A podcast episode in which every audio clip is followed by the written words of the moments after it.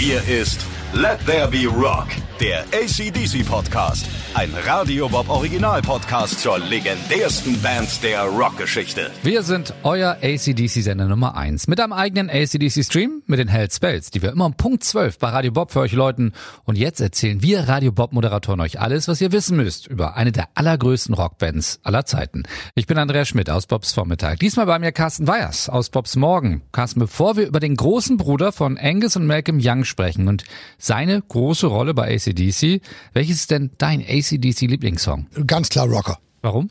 Ich finde, der hat unheimlich Drive, der ist unheimlich schnell, der macht unheimlich Spaß und gehe ich immer drauf ab. Wer singt dort? Bon Scott. Äh, Ist für dich eigentlich ACDC mehr mit Bon Scott ACDC oder ist dir das egal? Nee, egal ist es nicht, es ist unterschiedlich. Also mit Bon Scott äh, war das Ganze halt einfach bluesiger, muss man sagen, insgesamt, wenn man das mal so umschreiben kann in der Art. Ähm, und sie haben etwas unterschiedlichen Sound. ACDC ist sich eigentlich die ganze Zeit treu geblieben, was den Sound angeht, aber äh, die Sänger sind halt etwas unterschiedlich. Die Musik, finde ich, klingt etwas unterschiedlich und ähm, von daher, nee, sind für mich beide ganz klar ACDC, nur sie sind halt einfach ein bisschen unterschiedlich, aber ich finde sie beide toll. In jeder Podcast-Folge ein anderes spannendes ACDC-Kapitel. Diesmal geht es um einen der Young-Brüder, der gar kein offizielles Mitglied bei ACDC war und dennoch eine sehr große Rolle spielte. George Young. Carsten, warum ist der so wichtig? Ja, er hat, ich sag mal, verschiedene Bedeutungen für ACDC. Ähm, wie du schon sagst, er ist ja nie Mitglied der Band gewesen, aber man kann das vielleicht so in drei Bereiche aufteilen. Ähm, als erstes Mal war er Vorbild für Malcolm und Angus, die ja ACDC gegründet haben, ganz, ganz wichtig. Dann war er irgendwie eine Art Visionsgeber und Berater, so würde ich das mal beschreiben. Und ähm, ansonsten war er natürlich als Produzent und auch als Songschreiber für ACDC tätig. Ja, und was man wissen muss, er selber war ja auch schon ein großer Star. Er hat ja schon richtig viele Erfolge gehabt, bevor es ACDC überhaupt gegeben hat. Ja, und das ist äh, genau dieser Vorbildcharakter, den ich meine, denn er hat ja die Easy Beats damals gegründet. Ja. Und ähm, die waren wahnsinnig erfolgreich. Die waren damals in den 60ern die erfolgreichste Band Australiens, sind dann ja auch ähm, über den großen Teich gekommen, waren dann ja auch eine Zeit lang in London und haben da ihr Glück versucht und sind auch international bisschen erfolgreich gewesen, aber haben dann den ganz großen Durchbruch dann leider doch nicht geschafft. Und das hat dann irgendwie auch Auswirkungen nachher letztendlich gehabt auf ACDC. Und er war natürlich auch Songschreiber für die Easy Beats und äh, hinterher ja auch noch, als die Band aufgelöst war. Ich muss sagen, ich meine, eine, einen ganz großen Hit, den wir alle kennen. Viele aber in der Version von Gary Moore Ja. ist Friday on My Mind. Ja, ja. Aber auch von den Easy Beats war das schon überall in den Charts und ich glaube, kennt jeder, äh, ist ein Wahnsinn-Songs. Er hat noch mehr Bandprojekte gehabt, wo ich auch ein bisschen erstaunt war, wo er auch noch mit dabei war, ne? Ja, Flash in the Pan zum Flash Beispiel. in the Pan. Ja, werden sich einige erinnern. Ja. ähm, äh, ich habe 80er mich oder war das? Ja, oder? aber 80er. Habe ich auf einigen Samplern wahrscheinlich äh, tatsächlich zu Hause äh, auf so ein paar 80er-Samplern, da tauchen Flash in the Pan auf, die haben halt auch noch ein paar Hits gehabt. Midnight Man. Ja, zum Beispiel.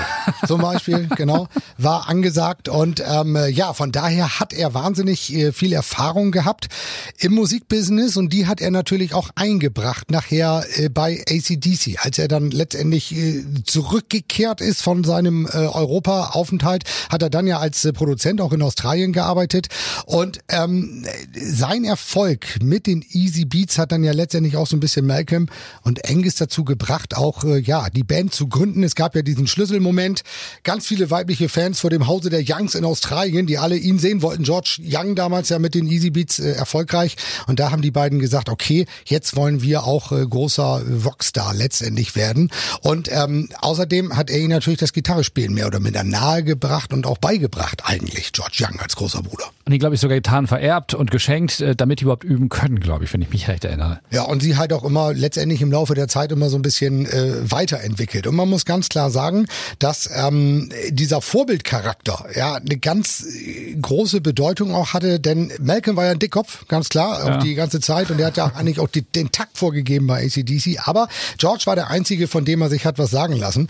Und ähm, äh, ja, das war wichtig für die Entwicklung letztendlich von ACDC, denn George hat ihnen eine ganz wichtige Regel mit auf den Weg gegeben. Er hat gesagt, findet euren Stil, verinnerlicht ihn und bleibt ihm treu. Also man kann schon sagen, das ist eine Grundlage für den Sound, den ACDC ja immer beibehalten hat und damit letztendlich auch ihrem Publikum äh, äh, immer treu geblieben ist, die Band. Und bei den ganzen ersten großen LPs war er eben der Produzent, muss man sagen. Ne? Also er hat eigentlich auch diesen Sound dann wirklich gemacht. Genau, er saß an den Reglern, hat die ersten großen Erfolge halt mitproduziert und er hat auch immer wieder beim Songschreiben geholfen. Es war so, dass Angus und Malcolm überhaupt gar keine Probleme hatten, irgendwie ein dolles Riff äh, quasi sich aus den Rippen zu leiern. Da ist ihnen immer was Tolles eingefallen.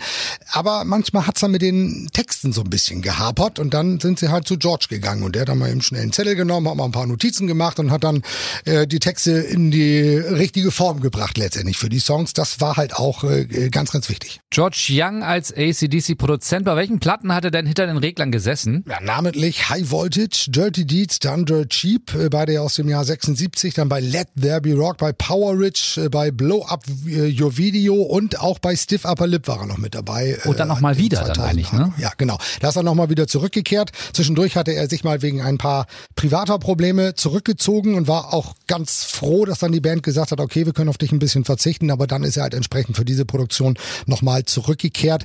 Ja, und stand aber eigentlich auch die ganze Zeit immer an der Seite letztendlich von ACDC. Er hat auch viel organisiert. Er hatte ja Kontakte auch im Ausland durch seine Erfolge mit den Easy Beats. Da hat er halt auch einfach für die Band im internationalen Ausland ein bisschen was klar gemacht. Ja, dann ist er ja gestorben, 2017. Und ich glaube, anhand der Reaktionen hat man auch gemerkt, was für ein wichtiger Mensch das gewesen ist. Ja, äh, ACDC, die Band hat ja damals geschrieben, mit Schmerzen im Herzen müssen wir den Tod unseres geliebten Bruders und Mentors George Young verkünden. Ohne seine Hilfe und Beratung hätte es kein ACDC gegeben. Ja, und da ist auch was dran, zumindest nicht ACDC so wie es sie jetzt letztendlich gibt. Denn gegründet hätten sie sich wahrscheinlich ohnehin. Aber ob sie so erfolgreich geworden wären, tatsächlich ohne George, ohne seinen Beistand, ohne seine Hilfe, äh, das ist sehr fraglich. Ähm, er hat ja dann als äh, Dauerproduzent quasi bei einer Produktionsfirma in Australien gearbeitet und der Chef damals, äh, der hat ihn also auch nochmal ja als großen Produzenten auch hervorgehoben. Er hat gesagt, er war ein perfekter Songwriter, wegweisender Produzent, Künstler, Mentor und außergewöhnlicher Musiker. Also auch der hat nochmal gesagt, ja, welches außerordentliche Talent George Young tatsächlich hatte und welche Professionalität er an den Tag gelegt hat, wenn es um Musik ging. Dankeschön, Carsten. In Australien sind ACDC schon früh Megastars, aber dann wollen sie die ganze Welt erobern, müssen aber überall wieder von vorne anfangen. Und genau darum geht es dann in den nächsten Folgen. Das war Let There Be Rock, der ACDC Podcast. Ein Radio Bob Original Podcast zur legendärsten Band der Rockgeschichte. Mehr davon jederzeit auf radiobob.de und in der MyBob App. Radio Bob, Deutschlands größtes Rockradio.